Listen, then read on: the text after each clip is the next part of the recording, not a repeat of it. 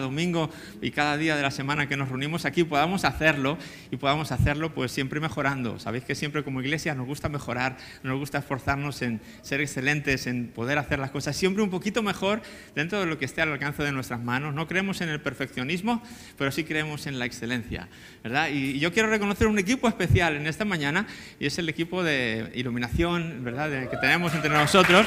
Vamos a darles un aplauso a los chicos de iluminación. Que crean este ambiente que nos hace estar a gusto, ¿verdad? Que se vean bien cuando se hacen vídeos, etcétera. Yo no veo ni, torta con esta, pero no pasa nada, eso ya se lo he perdonado. Pero no sé si se han dado cuenta que tenemos una mejora esta semana. ¿Tú no notaste algo? Sí, alguno, alguno notó una sensación diferente, ¿verdad, Charo? ¿Alguien más notó una sensación distinta? ¿eh? Bueno, sí, ya no tenemos que abrir las cortinas para que entre un poco, de, ya las, dejamos quietas. Tenemos una nueva iluminación en la sala. Puedes mirar hacia arriba, ver esos foquitos ahí que te están dando un poquito de luz para que esto sea, bueno, sea mejor. Así que equipo de iluminación, muchas gracias, Sergio, ahí al, frente de estos equipos y, bueno, me podría detener en cada uno, ¿verdad? Pero no quiero eh, dar eh, demasiado tiempo. Mantenimiento también, cierto, que los de, los de iluminación dicen, unas focos aquí estaría muy bien, pero luego toca, llaman a los de mantenimiento y mantenimiento. ¿Qué pasa? Hay unos, ok, ahí vamos, y viene el equipo de mantenimiento y hace posible que los de iluminación pues tengan esa idea hecha realidad, ¿no? Así que gracias también al equipo de mantenimiento por haber colaborado con esta iniciativa del equipo de, de iluminación. Y así, así que me encanta ver cómo los equipos se esfuerzan eh, y traen iniciativas nuevas para que nuestra experiencia aquí cada domingo sea, sea mejor. ¿Estás de acuerdo conmigo? Muy bien, domingo de Ramos, estamos ya entrando en la Semana Santa.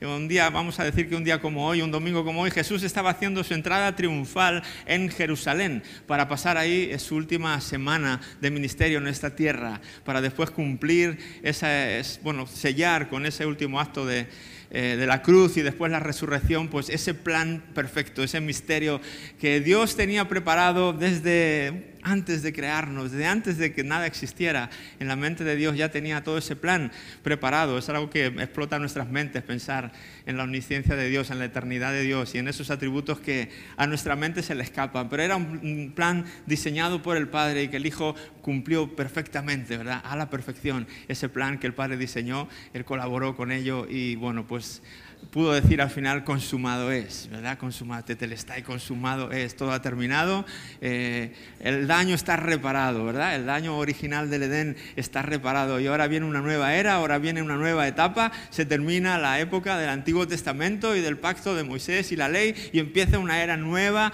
para todos aquellos que pongan su fe en la obra que Jesús hace en la cruz. Así que esta semana es poderosa, esta semana es una de nuestras semanas fuertes del año, ¿verdad? Hacemos énfasis en Navidad, pero ¿qué tal la Semana Santa? Qué poderoso. Si, si ese niño de Belén al nacer no hubiera sido capaz de llegar hasta el final, pues de poco hubiera servido que ese Dios se hubiera encarnado. Pero es esta semana la que sella, ¿verdad? Y, da continuidad a esa encarnación del niño Jesús, que, bueno, pues crece y en esta semana está dispuesto a entregar su vida y a sufrir lo que sufrió por amor a ti y por amor a mí. Eh, y un poco hoy, bueno, pues eh, el capítulo que vamos a ver hoy, el mensaje que, tengo para hoy, que es el capítulo 2 del libro de Efesios, como ya todos bien sabéis, pues menciona algunas de estas cosas de una manera un poco indirecta, pero yo quiero rescatar algunas, algunas de estas cosas.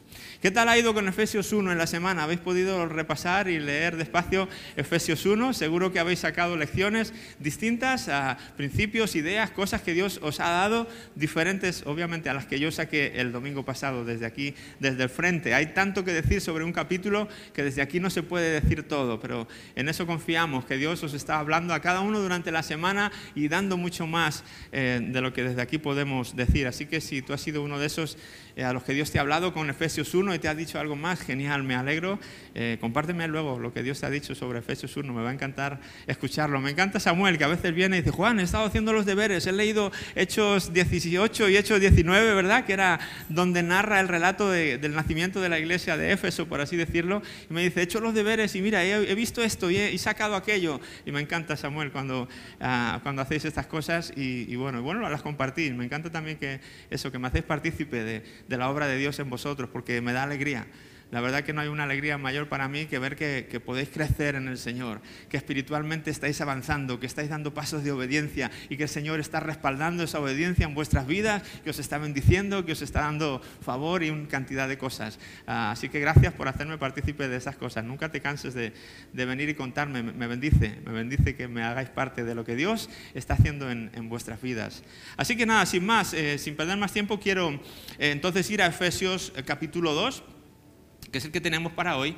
Eh, y voy a, voy a, centrarme en la primera parte, en los primeros 10 versículos de esta carta. El resto, pues igual, la semana esta estaremos leyendo en casa Efesios 2 y espero que Dios os dé más información de la segunda parte de, de este capítulo. Pero no sé si, bueno, a, a vista de pájaro, el libro de Efesios tiene seis capítulos y creo que lo comenté rápidamente el domingo pasado, pero los tres primeros capítulos tienen que ver más con, con un poco la teoría, la teoría enfocada a lo que Dios ha hecho por nosotros lo que Dios ha hecho por su iglesia, lo que Dios ha hecho por los creyentes. Pablo está poniendo su enfoque en Dios y lo que Dios ha hecho.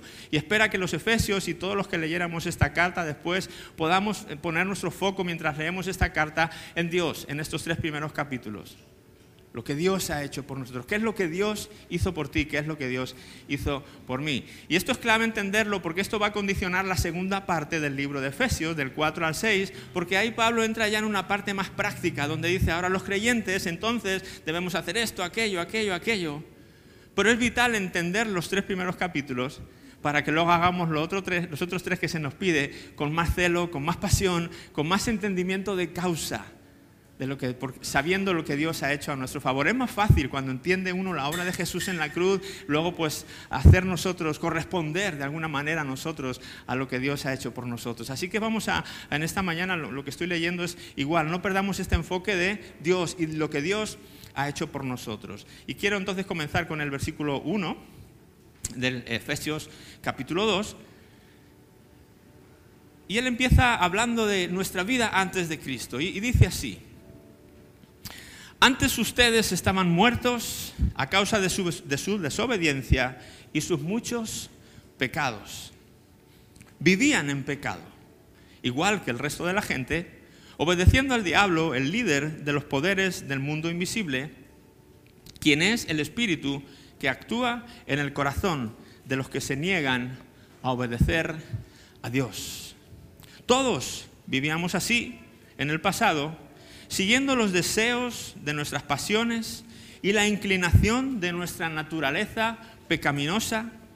Por nuestra propia naturaleza éramos objeto del enojo de Dios, igual que todos los demás. Voy a pararme, voy a pararme ahí, voy a hacer una pausa en esos tres primeros eh, versículos que Pablo empieza ah, hablando. Y si el tiempo cronológico, hoy vivimos en el año qué, a ver quién me lo dice, que me despisté por un momento. ¿En qué año vivimos? 2023, ¿qué? Ahí. Completo sería, estamos en el año 2023 después de Cristo. Esa es nuestra era, porque hubo otra era en la que las personas vivían en el año X antes de Cristo. Es Cristo el que viene y divide la cronología del tiempo. El tiempo desde que Jesús viene se separa en antes de Jesús y después de Jesús. Antes de la cruz y después de la cruz. El tiempo revela que ha habido un antes y un después con la venida de Jesús a la tierra. Y yo creo que aquí Pablo de alguna manera está diciendo eso mismo ha ocurrido también en nuestras vidas. Tú y yo somos un relato de, lo mismo del tiempo. Somos personas cuando creímos en Jesús que pasamos a ser antes de Cristo y después de Cristo. ¿Sí?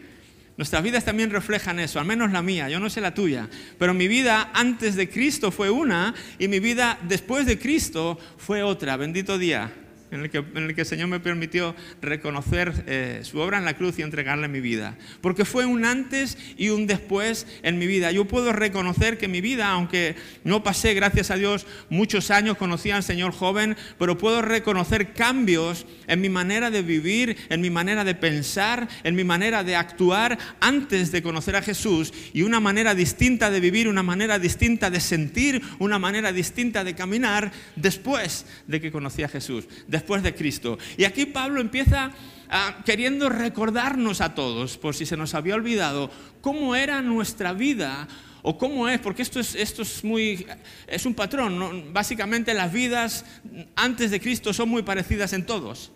Y Pablo está aquí haciendo un recordatorio de cómo es una vida antes de Cristo. Cómo es alguien que vive todavía en la era antes de Cristo, en lo personal. Y empieza a describir cómo es esa vida. Él dice, antes, obviamente, antes de Cristo, ¿antes de cuándo? Antes de Cristo, dice que ustedes estaban muertos o sea, la característica de, una vida antes de Cristo es una vida de zombies. Son muertos, éramos muertos andantes, muertos vivientes. Y no está hablando de lo físico, obviamente. No está hablando de que estábamos muertos físicamente. Estábamos vivitos y coleando y bien vivos, algunos, ¿verdad? Bien vivos, y lo sé que lo de vivo tiene una connotación en, otros países, ¿verdad? Lo de, este es un vivo, ¿no? Se dice eh, antes éramos, estábamos, éramos vivos en ese sentido, pero no, no, estábamos muertos realmente. Pablo dice, antes de conocer a Jesús, la vida es, una vida muerta, pero está hablando en lo espiritual. Pablo no está hablando aquí de la vida física, él está hablando, estábamos espiritualmente muertos. Espiritualmente no había vida en ninguno de nosotros. Antes nuestra vida, Él lo recuerda así con esta facilidad porque sabe que todos estamos englobados en esa categoría. Antes le dice a ellos, dice antes ustedes estaban, pero sabiendo que el mismo Pablo también lo estaba y tú y yo también lo estábamos. Antes de conocer a, Jesús estábamos muertos espiritualmente. ¿Qué es eso de estar muerto? ¿Qué, ¿Qué, quiere decir la Biblia cuando habla de muerto? Realmente muerto significa, muerte significa separación. Cuando hay una muerte física lo que ocurre es que el cuerpo se separa del alma. Es una separación y llamamos muerte a esa separación en lo físico. Cuando decimos que una persona ha muerto es que se ha separado su alma de su, cuerpo. En lo espiritual es, es, lo mismo, cuando tú piensas en muerte espiritual, separa en separación. Espiritualmente estábamos separados de la vida de Dios. Eso significa que estábamos muertos espiritualmente, tú y yo, y los efesios y todo el mundo que vive en la era de antes de Cristo. Sí, estábamos muertos, estábamos separados de la vida de Jesús. ¿Cuándo ocurre esto? Porque aquí Pablo dice, antes estaban muertos a causa de su, desobediencia y de sus muchos pecados. No es que esta iglesia fuera especialmente pecaminosa, el grupo de, los efesios, antes de conocer a Jesús, fueran especialmente desobedientes y especialmente eh, pecadores, por así decirlo no está hablando de eso porque es una condición que eh, nos han legado, por así decirlo. La heredamos de, nuestros padres, Adán y Eva, por así decirlo, y cuando venimos a este mundo no hace falta que hagamos nada malo, ya traemos de alguna manera esa muerte espiritual con nosotros, esa separación de Dios. muerte espiritual es estar separado de todo lo que Dios es. ¿Qué es? Decirme qué es Dios. Algunas de las cosas que Dios es. A ver, venga, un valiente para que hoy trabajemos todos. Dios es amor. Por ejemplo, Dios es amor, lo han dicho, lo han dicho algunos. Entonces, ¿qué significa estar muerto espiritualmente? Es vivir una vida separados del amor de Dios, no conociendo lo que es el amor de Dios. ¿Qué más es Dios? Luz, lo han dicho por ahí. Ok, entonces estar muerto espiritualmente es, es no conocer, estar separado de la luz de Dios. Por lo tanto, estamos viviendo en tinieblas, en oscuridad, como en otros lugares se nos dice también.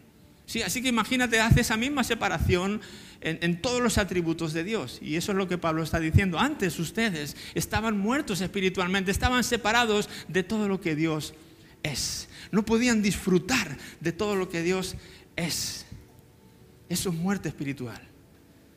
Imagínate entonces, eh, cuando alguien habla del infierno, yo muchas veces lo digo, el infierno existe, sí, es estar separado de Dios, eso es el infierno, no poder disfrutar de todo lo que Dios es, eternamente, y jamás para siempre. Así eran nuestras vidas. Y Pablo está haciendo aquí una descripción de cómo eran nuestras vidas y él tiene interés en que podamos recapacitar de dónde hemos salido para que luego podamos agradecer dónde estamos. Si no somos capaces de recordar y de reconocer dónde estábamos, va a ser difícil que estemos agradecidos por ser, saber ahora dónde estamos y cómo somos y a lo que tenemos acceso gracias a Cristo. Así que Pablo está trabajando en esto, en estos versículos. Efesios, recuerden, antes de conocer a Cristo, ustedes estaban separados de todo lo que Dios es. No podían disfrutar de todos los privilegios y de toda la esencia de ese Dios que es en sí mismo vida. Y hemos dicho dos cosas, pero podríamos seguir añadiendo. eh, un montón de cosas más. ¿Cómo era esta vida, aparte de estar muertos eh, espiritualmente? Dice que vivíamos en pecado, ese era nuestro modo de vida, ahí era, era donde estábamos, éramos, vivíamos ahí, era nuestro medio. ¿Sí? ¿Reconoces esa, te acuerdas de ese tiempo?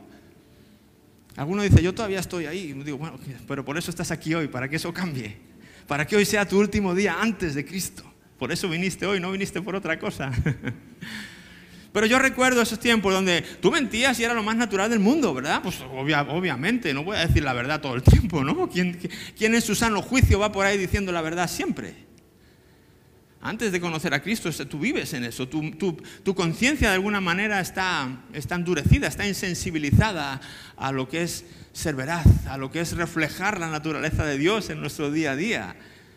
Robabas si podías. Si alguien se equivocaba en el cambio en la tienda y te daba de más, decías, uh, no se da cuenta, me ha devuelto de más. Y te ibas tan contento a casa, ¿no?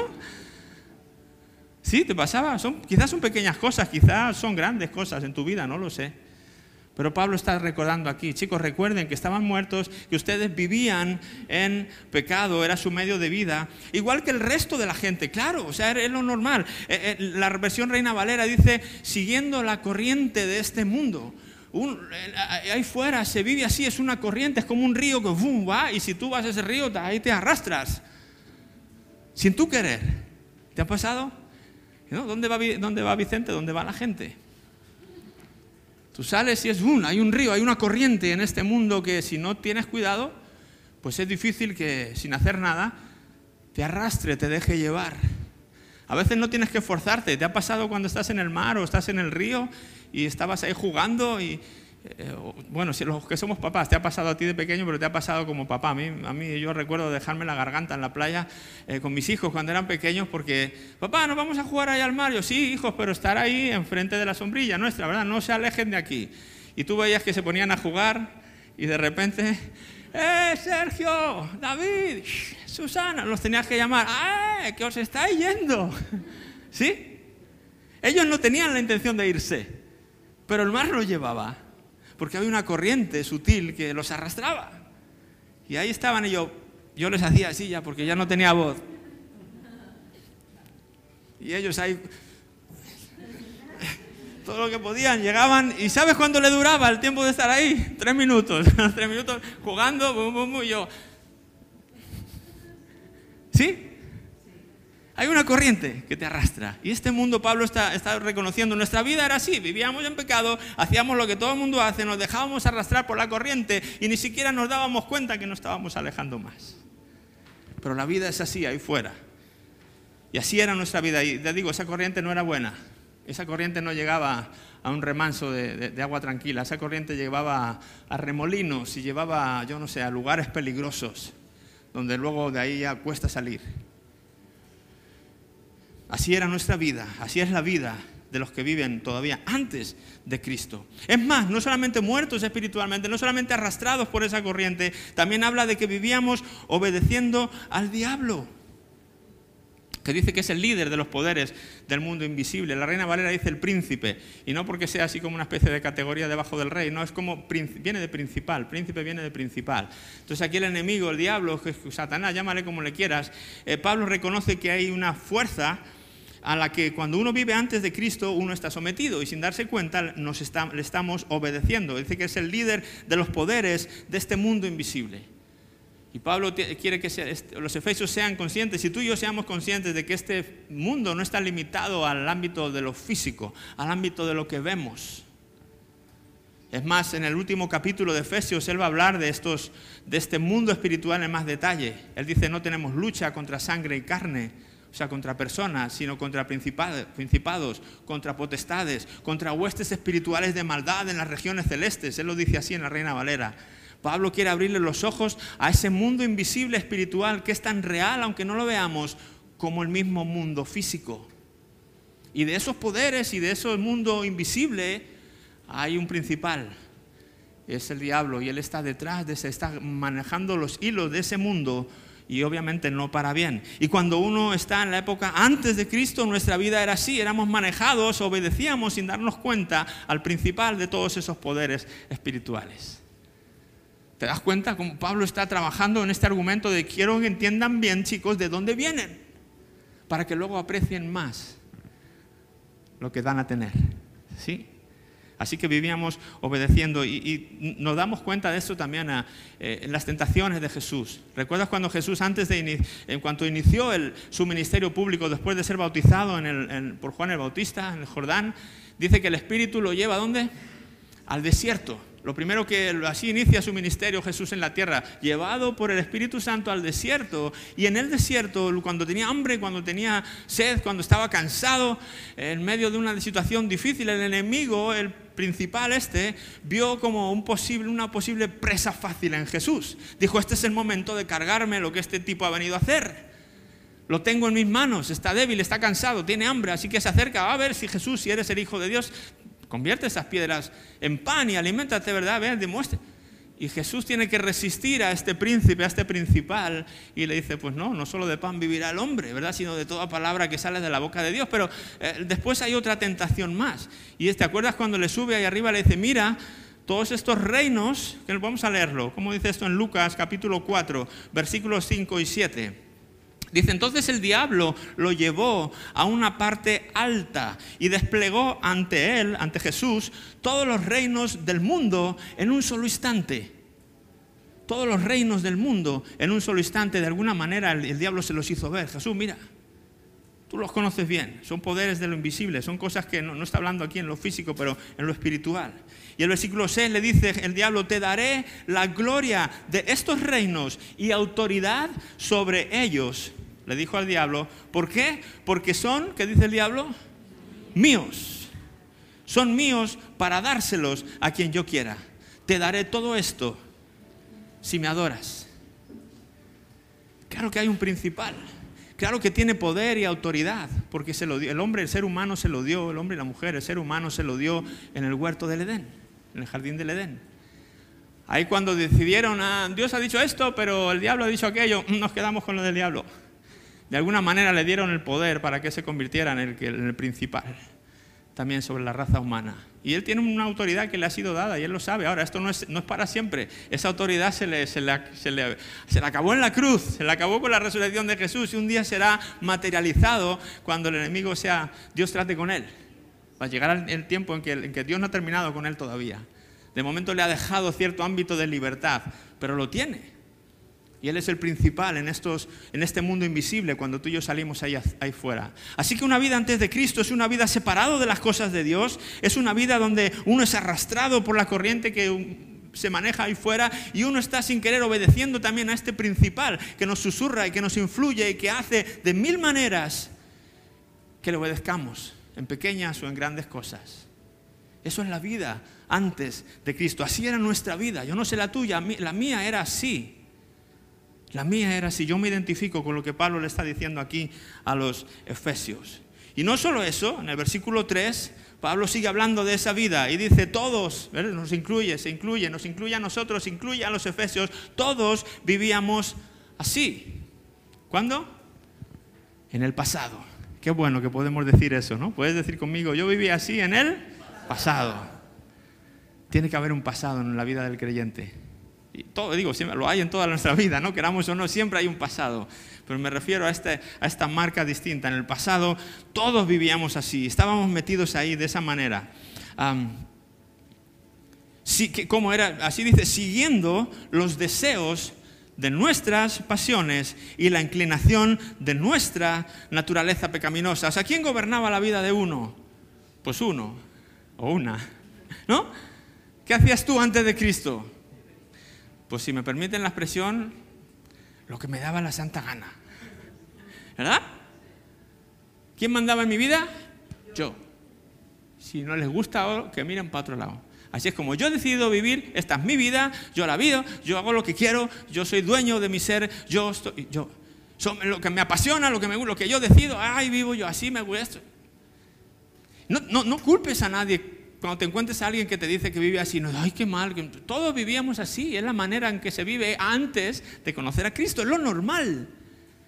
No te asustes cuando veas a gente hacer burradas por ahí, es lo normal, están separados de las cosas de Dios, están siguiendo la corriente de este mundo, están obedeciendo al príncipe de los poderes espirituales, es lo normal y encima están siguiendo sus pasiones, están siguiendo a lo que su naturaleza les dicta hacer, no tienen otra vara de medir.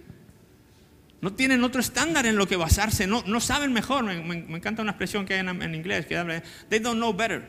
Eh, no, saben mejor, no han conocido otra cosa mejor, diríamos en nuestro idioma. No han conocido otra cosa mejor, por lo tanto están viviendo como saben, como han aprendido. No los juzgues, no los critiques, no vayas a... Uy, eh, intenta hacer brillar tu luz para que vean algo diferente. Y pregunten por qué eh, parece ser que tu vida no es como la de ellos.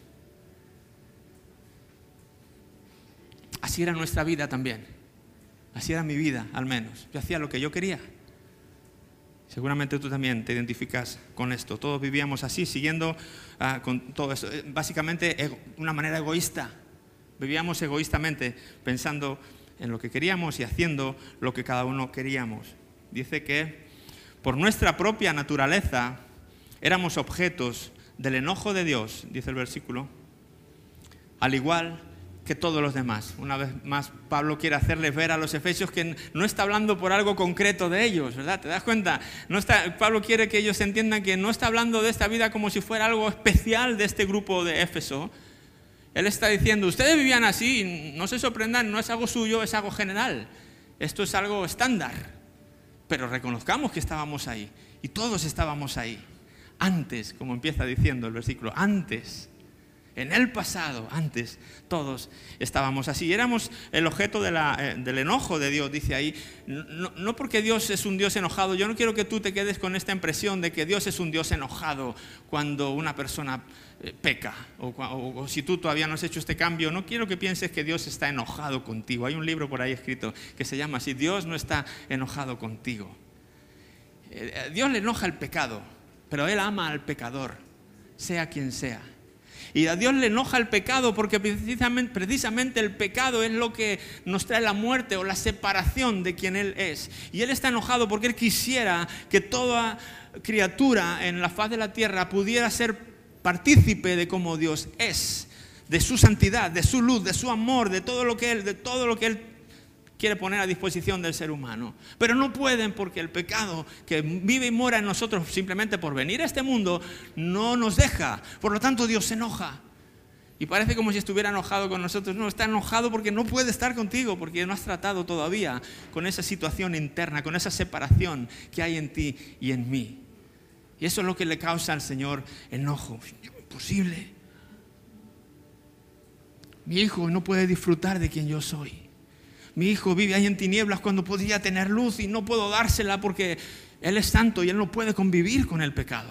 Es por eso que Él se tiene que separar en el Edén.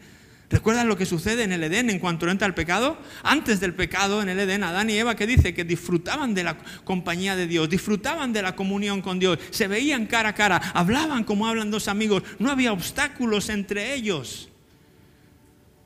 Estaban unidos, participaban de quien Dios era. Tenían vida en un sentido, la vida de Dios era su vida, pero entra el pecado a través de la desobediencia a Dios. ¿Y qué es lo que se produce? Una separación. Dice que Dios camina por el huerto y estos se esconden. Tienen, sienten vergüenza, sienten que ya no, no pueden estar cerca de esa persona con la que antes caminaban de cerca y se cubren. Y Dios pregunta, ¿dónde están? Hay, hay una separación que se produce porque Dios no puede en su santidad convivir con aquello que no es santo. Y esa separación entonces nos pasó y, la tenemos dentro. Y así entonces eso nos lleva a vivir esta vida antes de Cristo que Pablo les está recordando a los efesios. Éramos enemigos de Dios. Así que en resumen, ¿cómo es esta vida antes de Cristo? Una vida donde hay muerte, separación de Dios una vida donde uno es arrastrado por la corriente de este mundo, donde habla también, ah, vivimos obedeciendo al principal de este mundo, siguiendo nuestros propios impulsos de una manera egoísta y con Dios como enemigo nuestro. Eso es una vida antes de Cristo y todos hemos estado ahí. Qué, lúgubre esta, esta sensación, ¿verdad? Y Pablo quiere precisamente recalcar eso a los efesios. Entiendan bien de dónde han salido. Así era su vida, la de todos ustedes y la mía también. Estaba les está diciendo Pablo. Ahora Pablo no estaba, no estaba con esta carta queriendo ah, dejarles por los suelos a los pobres efesios, ¿no? Es verdad, Pablo, ¿y por, y por, qué nos recuerdas todo esto? O sea, ¿qué quieres? Ah, ¿Deprimirnos? Uno diría, ¿y por qué, por, qué, nos hablas de todo esto? Ya sabemos que estamos así. Bueno, porque, porque Pablo está construyendo un argumento con lo que está haciendo. Primero les lleva a que reconozcan de dónde vienen y me encanta entonces el versículo 4. Puedes poner aquí ya el versículo, la siguiente parte de Efesios, el, el versículo 4 dice esto, pero Dios es tan rico en misericordia y nos amó tanto que a pesar de que estábamos muertos por causa de nuestros pecados, nos dio vida cuando levantó a Cristo de los muertos. Es solo por la gracia de Dios que ustedes han sido salvos pues nos levantó de los muertos junto con Cristo y nos sentó con Él en los lugares celestiales, porque estamos unidos a Cristo Jesús. De modo que en los tiempos futuros Dios puede ponernos como ejemplos de la increíble riqueza de la gracia y la bondad que nos tuvo, como se ve en todo lo que ha hecho por nosotros, que estamos unidos a Cristo Jesús. Yo no sé si es que te causa a ti esto, pero a mí es como que, ¡yeah! Gracias, sí, Señor, qué bueno. Todo eso que nos ha hablado, toda esa vida oscura, esa vida difícil, el versículo 4 nos dice, pero Dios. Y yo quiero que tú hagas énfasis en estas dos palabras y que digas conmigo, pero Dios. ¿Cómo vivíamos antes? Estábamos muertos, estábamos así, sí, vale, todo lo que tú quieras, pero Dios. ¿Sabes? Hay peros buenos y peros malos. Normalmente los peros son malos. Ah, mire, nos ha encantado su currículum, señor. Tiene usted unos estudios eh, necesarios, una preparación necesaria. Tiene toda la experiencia que nuestra empresa necesita. Nos encanta ver su currículum, pero usted ya no tiene la edad para desempeñar esta carta. ya vienen los peros. ¿Te ha pasado alguna vez que los peros siempre parece que siempre son negativos? Mire, te iba a dar esto, pero resulta que no te vi y se lo di a otro. Yo gané una vez en una carrera de estas, ah, el día de la bicicleta, se hacía en mi, ciudad. Y me apunté a esa, todo el mundo se le daban un dorsal y hacías un recorrido así popular en familia y todo. Y al llegar hacían un gran sorteo, una bicicleta de carrera. Yo te hablo de cuando yo era jovencito, una bicicleta de carrera. Todavía no había las mountain bikes que hay ahora. Eh, entonces la de, la de, carreras era como que, wow, eh, era el premio de, de la rifa, por así decirlo, con el número de dorsal que te daban. Entonces yo en la carrera me caí y iba haciendo loco con mi amigo, eh, porque vivía antes de Cristo, y entonces yo vivía alocadamente y haciendo, pues, haciendo tirar al otro, cosas burradas, no me voy a meter ahí porque luego no me van a creer. Pero me caí, me caí yo y me hice daño en una muñeca. Yo recuerdo terminar eso y llegar a, la rifa, y mira, eso era una esplanada como... ¿Cuántas veces la, la Mariblanca, cuántas veces la Plaza de San Pedro es? Cinco veces la Plaza de San Pedro. Más o menos así. Eso estaba abarrotado de gente de bicicletas y ahí la rifa. Yo estaba con mi amigo, digo, oye, ¿tú crees que a nosotros nos va a tocar la bicicleta? Con, mira toda la gente que hay, digo, vámonos a casa. No, que siente, vámonos, ya más me duele la mano, tío, vámonos, bueno, hay que nos vamos. Nos fuimos, abandonamos la rifa y luego por ahí cuando estábamos en la ya venía toda la gente porque acabó la rifa y llegó un amigo nuestro. Y le digo, oye, ya fue la rifa, sí, digo. Y yo no sé por qué le hice esa estúpida pregunta. Fue estúpida. Fue muy tonta mi pregunta, pero la hice. Yo también hago preguntas tontas. Y le dije, oye, ¿y, qué número tocó? ¿Qué más me daba a mí si no estaba ahí? Lo único que podía pasar es lo que pasó. Me dice, el 295, creo que... Es... ¿El 200 qué? El 295. Yo saco mi dorsal. ¿Ya que no sabes cuál era? El 295. Ahora, lo, más loco es que mi amigo que estaba hablando, que era el 296, me dice, uy, casi me toca. Dios. ¿Cómo que? O sea, me dices a mí que, uy, casi te toca cuando a mí me ha tocado. y le digo a este muchacho, digo, ¿y, qué ha pasado? ¿Qué han hecho? Yo, eh, con la ingenuidad de la, juventud de que me la estuvieran guardando ahí, no, está guárdensela porque va a ser para Juan Ángel, se va a dar cuenta y cuando vuelva entonces se la damos. No, pues sacaron otra bola, otro número. Entonces yo gané esa bicicleta, pero como no estuve ahí no me la dieron. Es un... ¡oh! Era una bicicleta de carreras. Conchi, ahora podría estar yo yéndome contigo eh, por la bicicleta por ahí, no puedo porque no, ya no monté más en bicicleta. hay pero de eso, de pero, o otro pero, ¿no? ¿Cuántos peros hay? Pero este pero no es de esos peros, este pero es un buen pero. Así como hay peras buenas y peras malas, también hay peros buenos y peros malos. Y aquí Pablo nos está dando un pero bueno. Sí, puede ser muy negra la situación, lo que te ha pasado, pero Dios, pero Dios, ha hecho algo. Dios no se ha quedado de brazos cruzados. Dios no ha esperado ahí a que, bueno, pues a ver cómo sales. Anda, ahora apáñate, pecaste. ahora te, lidias con las consecuencias. Ahora sales tú solito si quieres y vienes a mí. No, estábamos en una situación difícil, oscura, negra, lúgubre, pero Dios hizo algo. Hay esperanza en Dios. Hay un pero bueno, pero Dios es tan rico en misericordia y nos amó tanto que hizo algo. ¿Por qué hizo algo? Porque es rico en misericordia. La misericordia, para que tú y yo la entendamos en palabras más entendibles, es que Dios no te da lo que mereces.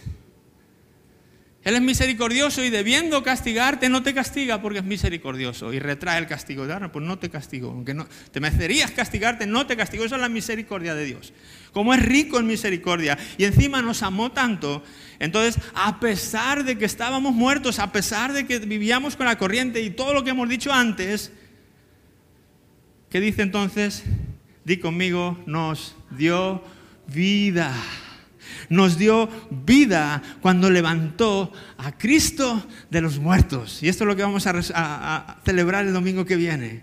Gracias a que Dios resucitó a Cristo de los muertos, no solamente le dio vida al cuerpo inerte de Jesús, sino que dio vida a todos aquellos que pusieran su fe en Jesús. ¿Lo merecíamos? No, pero Dios es rico en misericordia y nos amó tanto que dijo, pero quiero daros esto porque os amo. No lo merecéis, pero quiero haceros este regalo. Dios es rico en misericordia y nos da, ah, nos da esa vida, nos dio vida cuando levantó a Cristo de los muertos. O sea, entonces si, si muerte es separación de Dios, ¿qué es vida?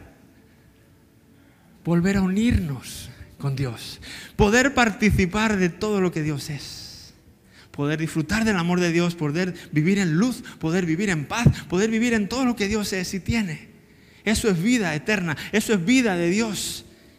No es esta vida física solamente, ¿no? Aquí Pablo obviamente está, al igual que antes no estábamos muertos, y está hablando en lo espiritual. Estábamos muertos espiritualmente y ahora estamos vivos espiritualmente también en Él. Y ahora recalca en esta frase algo que veíamos en la carta también de Gálatas. ¿Recuerdas en la carta de Gálatas? Que es lo que decíamos, es solo por la gracia de Dios que ustedes han sido salvados. ¿Qué es ser salvado? Es pasar de muerte a vida. Eso es ser salvado. Y hemos sido salvados solamente, dice aquí, es solo por la gracia de Dios. Y al igual que misericordia es que Dios no te da lo que te mereces, gracia es que Dios te da lo que no te mereces. Tú y yo no nos merecíamos esa vida. Pero Dios en su misericordia y en su gracia nos da esa vida. Dios no solamente es misericordioso, Dios es gracioso en el sentido de que tiene gracia. En inglés está esa palabra, eh, usan esa palabra, el ser gracioso. Aquí lo entendemos como que es un, alguien jaja que te hace reír. No, es gracioso en el sentido de que tiene gracia, que nos da cosas que no merecemos. ¿Alguna vez le has dado a tu hijo algo que no se merecía? Anda, trasto, toma, no te lo mereces, pero toma, ¿eh? te he comprado una, una chocolatina, ¿sí? ¿Por qué le compraste la chocolatina si no se la merecía? Y fue un trasto. Porque le amas y eres misericordioso y gracioso. con Él. Y así es Dios. Y Pablo lo recalca, dice, solo la gracia, no hay, no hay ninguna otra cosa aquí, es solo la gracia de Dios lo que nos salva. La misma idea que estuvo, estuvimos barajando en la carta de Gálatas, solo la gracia de Dios la que nos da salvación. Nos levantó de los muertos junto con Cristo y nos sentó con Él en lugares celestiales. Qué increíble, yo quiero que tú te veas ahí porque a nosotros nos cuesta, ¿verdad? Podemos hablar del pasado, podemos hablar ahora del presente, pero nos cuesta imaginarnos nuestro futuro, no sé a ti, ¿verdad? Pero a veces querer vernos mm, qué pasará, no sabemos, no vemos más allá del momento el que estamos viviendo ahora. Por aquí Pablo empieza a hablarnos no solo de nuestro pasado, no solo de nuestro presente, sino él quiere que empecemos a visualizar nuestro futuro también. Y él nos recuerda que todos aquellos que han pasado de muerte a vida porque han puesto su confianza o su fe en el Hijo de Dios, por esa gracia y esa misericordia podemos visualizarnos donde sentados en lugares celestiales a la diestra de Dios o con Jesús. ¿Te imaginas lo que es eso? Porque ese reino de Dios está muy por encima de todos esos dominios y poderes y ámbitos espirituales que hemos estado hablando antes, sobre los cuales hay un principal. ¿Sí?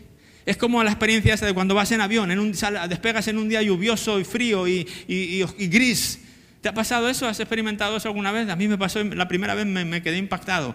Estás en un día de estos, como digo, ¿no? desapacible y sale el avión y de repente empieza a, tomar altura, a tomar altura y todavía lo empiezas a ver más borroso porque estás atravesando las nubes, pero de repente una atraviesa las nubes y te entra por la ventana un sol de justicia que dices tú. ¿Qué es esto? Tú estabas ahí abajo pensando que no había sol porque no lo veías, no sentías su efecto, no sentías su calor, estabas amargado por la lluvia, por el frío, por el día gris y pensabas que no había sol encima de todo eso. Y a veces como creyentes nos puede pasar igual. Vivimos debajo de las nubes y pensamos que esto va a ser así para siempre, que nuestra vida va a ser gris siempre, que nuestra vida va a ser siempre sin esperanza, que vamos a estar aquí fríos y días con días desapacibles y de repente va a llegar un día en que vamos a atravesar las nubes y el sol va a decir, yo nunca dejé de estar contigo. Yo siempre estuve aquí, pero tú no me veías, no tenías la capacidad de verme. Y lo que pasa por encima de las nubes no es afectado por lo que pasa debajo de las nubes. Llegará ese momento en que estemos sentados en los lugares celestiales con Él y ya todo esto que estamos viendo ahora dejará de ser. Eso será todavía más pasado. ¿Sí? Eso es lo que Pablo les está haciendo ver a los efesios. ¿De dónde han salido y dónde van a llegar en un futuro? De esa manera dice que en el futuro, en los tiempos futuros, Dios nos puede poner como ejemplos de qué? De buenos ciudadanos, de personas que se ganaron la salvación a mérito y a pulso. No como ejemplos, dice aquí, de la increíble riqueza de la gracia y de la bondad de Dios. Tú y yo un día vamos a hacer un trofeo en las vitrinas de Dios, que todo aquel que camine diga, wow, ¿y este qué hace aquí? Si este es ese que perdió la bicicleta, que tiraba a la gente cuando los empujaba y hacía esto, no, no se merecía estar aquí. Y no, pero por eso está aquí, porque es un trofeo de mi gracia y de mi bondad, va a decir Dios. Y así dice lo mismo contigo y conmigo. Si tú has depositado tu esperanza en Jesús, has pasado de muerte a vida y has pasado a un día estar sentado con Él y ser un trofeo de la bondad y de la gracia y de la misericordia de Dios. Nada de lo que tú y yo pudimos hacer en esta tierra. Yo no sé tú, pero a mí me antoja darle un aplauso al Señor por lo que Él ha hecho por nosotros. Así es. Y termina con esto. Yo este versículo me lo aprendí, son de los primeros versículos que me aprendí en mi vida, pero me sale en la Reina Valera, claro, ¿verdad? con la que yo me aprendí muchos versículos. El versículo 8 y 9 de Efesios, ¿verdad? Muchos quizá lo conocéis también. Por gracia sois salvos o somos salvos por medio de la fe, no por obras, para que nadie se gloríe, ¿verdad? Eh, aquí lo dice de esta manera, Dios los salvó, le empieza diciendo Pablo, ah, Dios, esto sería cómo alcanzamos esa vida, ¿verdad? Que Dios nos ofrece. Dios los salvó, los trajo de muerte a vida, por su gracia, una vez más, cuando creyeron. Eh, nosotros los creyentes solemos decir, somos salvos por fe, no por obras, somos salvos por fe, no por obras. No es de todo correcto. No somos salvos por fe. Y alguno me está mirando, alguno me está mirando con cara de, ¿qué hago aquí? Yo pensé que la doctrina en esta iglesia era sana, me voy así. ¿No somos, no somos salvos por fe? Aquí no dice eso, aquí dice que Dios nos salvó por su fe. No. Nosotros podemos, podíamos tener toda la fe del mundo si Dios no hubiera sido gracioso y misericordioso con nosotros, nuestra fe no valdría de nada. Lo que nos salva es su gracia, lo que nos salva es el regalo que nos quiso hacer cuando no lo merecíamos. ¿Cómo nos apropiamos de ese regalo? Por la fe. Ahí está. Somos salvos por gracia a través de la fe. Cuando yo pongo mi fe, mi confianza en el Hijo de Dios, en su obra en el Calvario, en su obra en la cruz, en que vive una vida perfecta de principio a fin y sin pecado, y fue el sacrificio que Dios envió para pagar por mis pecados, y yo reconozco que no hay otra manera de, de tener esa vida sino a través de Jesús, entonces yo confieso eso y la Biblia dice que yo paso de muerte a vida. Puedo entonces ahora estar, disfrutar de los privilegios de Dios y de esa vida con Dios, y no solamente en esta tierra, sino por toda la eternidad. Así que Dios nos salva por su gracia. Dios los salvó, dice, por su gracia. ¿Cuándo? Cuando creyeron. Hubo un día, no sé si tú recuerdas ese día, a lo mejor no, a lo mejor fue, fuiste creyendo un poquito así, no tienes una... Hay gente que es muy así, yo creí el día 27 de marzo a las 3 y media, está genial, hay, hay un montón de gente que recuerda ese momento en el que hizo una oración concreta y su vida cambió, otros no lo tienen tan claro, pero saben que su vida eh, la pusieron en las manos de Jesús y hay un antes y un después, hay un antes de Cristo y después de Cristo en su vida, da igual cuál sea tu caso, cuál sea mi caso, lo importante es que Dios nos salva por su gracia en algún momento en el que nosotros ponemos nuestra confianza, nuestra fe en Jesús, el Hijo de Dios. Ahora dice, ustedes no tienen ningún mérito en eso. No piensen que, bueno, yo me salvé porque, hombre, mira, te voy a contar quién soy yo, te voy a contar lo que hice y verás cómo entonces, por eso Dios, no, no, no, Dios no te salvó por nada que tú hiciste, no me salvó por nada que yo hice. La salvación no es un premio por las cosas buenas que hayamos hecho. Así que ninguno de nosotros puede jactarse de ser salvo. Hay que estar calladito. La salvación, mira, si no llega a ser por Él, no, fue ningún mérito mío, yo no hice no hay obra buena que yo pueda hacer que me salve. Mira, me puedo ir de rodillas a Venezuela y volver. No te va a salvar, hazlo si quieres. No te va a salvar. No hay ninguna buena obra que hagas por nadie, da igual. Eso, eso es imposible que nos haga pasar de muerte a vida. Porque el pecado sigue estando dentro de nosotros de una u otra manera. Y hasta que no lidiamos con eso es cuando entonces Dios puede salvarnos. ¿Y cómo se lidia con eso? por gracia mediante la fe. Cuando tú pones la fe en el Hijo de Dios, entonces te ocurre lo que ocurre, lo que dice aquí Pablo después. Somos la obra maestra de Dios. Somos la obra maestra de Dios. ¿Sabías que eres una obra maestra? Dile a ti que tienes al lado. Admira esta obra maestra que tienes a tu lado, por favor. No, vale, vale, tampoco se vengan arriba. Tampoco se vengan arriba porque no, no está hablando de lo físico aquí una vez más. No estamos hablando de lo físico, aunque algunos sí somos, mm, sois obras maestras en ese sentido, pero no está hablando de eso. La obra maestra que Dios hizo en ti y la obra maestra que Dios hizo en mí, eh, la dice después, es cuando Él nos crea de nuevo en Cristo. Esa es la obra maestra de Dios en tu vida y en mi vida. Dios te recrea, te crea de nuevo, me crea de nuevo. O sea, nacemos de nuevo, hay un nuevo nacimiento. Y eso es lo que Jesús le decía a Nicodemo cuando fue a buscarle de noche. Nicodemo, no importa que seas religioso y principal de los religiosos, no importa lo bueno que seas, no importan tus buenas intenciones, si no naces de nuevo, no puedes entrar en el reino de Dios. ¿Qué es eso de nacer de nuevo? ¿Me tengo que meter en el vientre de mi madre? No, no te estoy hablando en lo físico, Nicodemo, te estoy hablando en lo espiritual. Tienes que nacer de Dios, tienes que ser una nueva criatura, una nueva creación de Dios y entonces puedes disfrutar de su vida. Entonces puedes pasar de muerte a vida y dejar de estar separado de Dios. Él nos creó de nuevo en Cristo Jesús. ¿Sí? He aquí las cosas viejas pasaron, todas son hechas nuevas, dice el 2 de Corintios, ¿verdad? Si alguno está en Cristo, si alguno está en Cristo, si ha reconocido a Cristo, si ha puesto su fe en Cristo, nueva criatura es. Las cosas viejas, el pasado, pasaron. He aquí todas son hechas nuevas. O sea, dejas de vivir en el antes de Cristo y empiezas a vivir en el después de Cristo. Si alguno está en Cristo, si alguno ha puesto su fe en Cristo, entonces ese es el medio para hacer apropiarte de la gracia y la misericordia de Dios y poder decir, soy una nueva criatura, soy una obra maestra de Dios. Ahora sí que lo puedes decir, hey, si tú creíste en Jesús en algún momento, le puedes decir con toda confianza al que tienes al lado, recuerda que soy una obra maestra de Dios y tú también si has hecho lo mismo.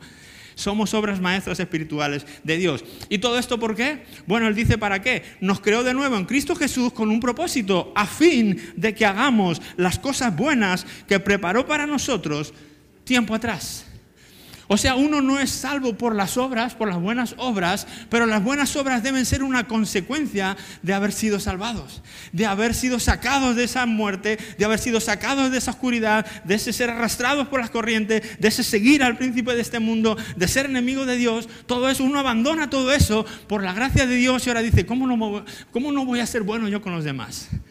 Y empiezas a caminar en esas buenas obras, no para ser salvo, sino porque ya eres salvo. Ahora, de alguna manera, dice Señor, ahora vivo para ti. Jesús dijo, así alumbre vuestra luz delante de los hombres para que vean vuestras buenas obras y glorifiquen al Padre que está en los cielos. ¿Por qué? Porque si no por el Padre, ninguno de nosotros podíamos hacer ninguna obra buena. Así que Pablo está enfatizando esta verdad de los Gálatas y una vez más a los Efesios. Es solo por la gracia de Dios. Reconozcamos de dónde hemos salido Reconozcamos lo que Dios ha hecho en la cruz para poder sacarnos de ahí. Y estemos agradecidos con Él por dónde vamos a estar en un futuro y vivamos a la luz de esas ah, buenas obras también. ¿Sí? Te voy a invitar a que te pongas de pie, por favor.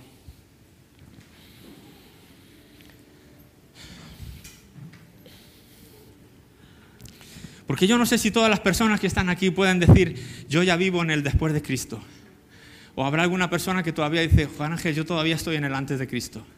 Y está bien, yo no te voy a juzgar, ni te voy aquí a presionar de ninguna manera para que salgas de ahí o para que dejes de vivir en esa época. Eso es una decisión que tú mismo, tú misma tienes que tomar si has entendido el Evangelio de Dios, si has entendido realmente lo que Dios hizo por ti y lo que Dios hizo por mí.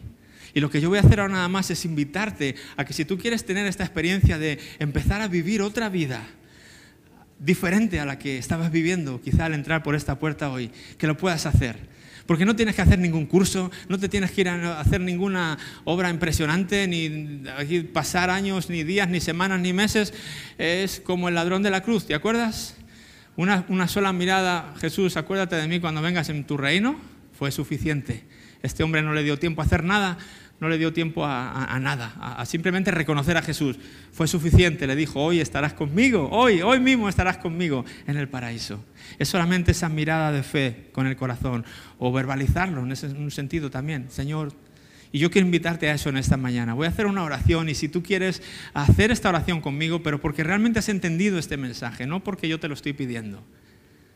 Yo voy a pedir que el Espíritu Santo te convenza realmente de este mensaje si lo tiene que hacer. Y, si tú quieres pasar de muerte a vida, si tú quieres pasar de antes de, de hace a DC, de antes de Cristo a después de Cristo, te voy a invitar a que puedas hacer esta oración conmigo. Vamos a cerrar todos nuestros ojos para estar concentrados en nada, otra cosa, nada más que en Jesús. Y vamos a decirle esto, Dios Padre, te doy gracias por enviar a Jesús. Te doy gracias por tu misericordia y por tu gracia. Gracias Jesús por morir en esa cruz por mí, por ser obediente al Padre y estar dispuesto a dar tu vida por amor a mí, para perdonarme todos mis pecados, para que tenga una vida diferente, para que tenga vida en ti y una vida eterna. Reconozco mis errores, reconozco que te fallé, pero hoy pongo mi esperanza en ti. Hoy pongo mi fe en ti. Te reconozco como el Hijo de Dios. Quiero vivir la vida plena que tú me das en el nombre de Jesús. Amén, amén, amén. Y si tú has hecho esta oración, es lo único que necesitabas para empezar a vivir una vida diferente hoy. Y yo quiero que no dejes de olvidar nunca en esta vida que vas a empezar a vivir hoy y los que ya llevamos viviendo esta vida al tiempo que sea, nunca dejes de recordar quién lo hizo y para qué lo hizo. ¿verdad? Y yo te invito a que le des a él un aplauso por lo que hizo en tu vida y en mi vida.